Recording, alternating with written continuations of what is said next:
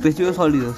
Los residuos sólidos constituyen aquellos materiales desechados tras su vida útil y que por lo general por sí solos carecen de valor económico, siendo desechos procedentes de materiales utilizados en la fabricación, transformación o utilización de bienes de consumo. Causas: falta de cultura, falta de cultura, consumismo, ausencia de programas de reciclaje.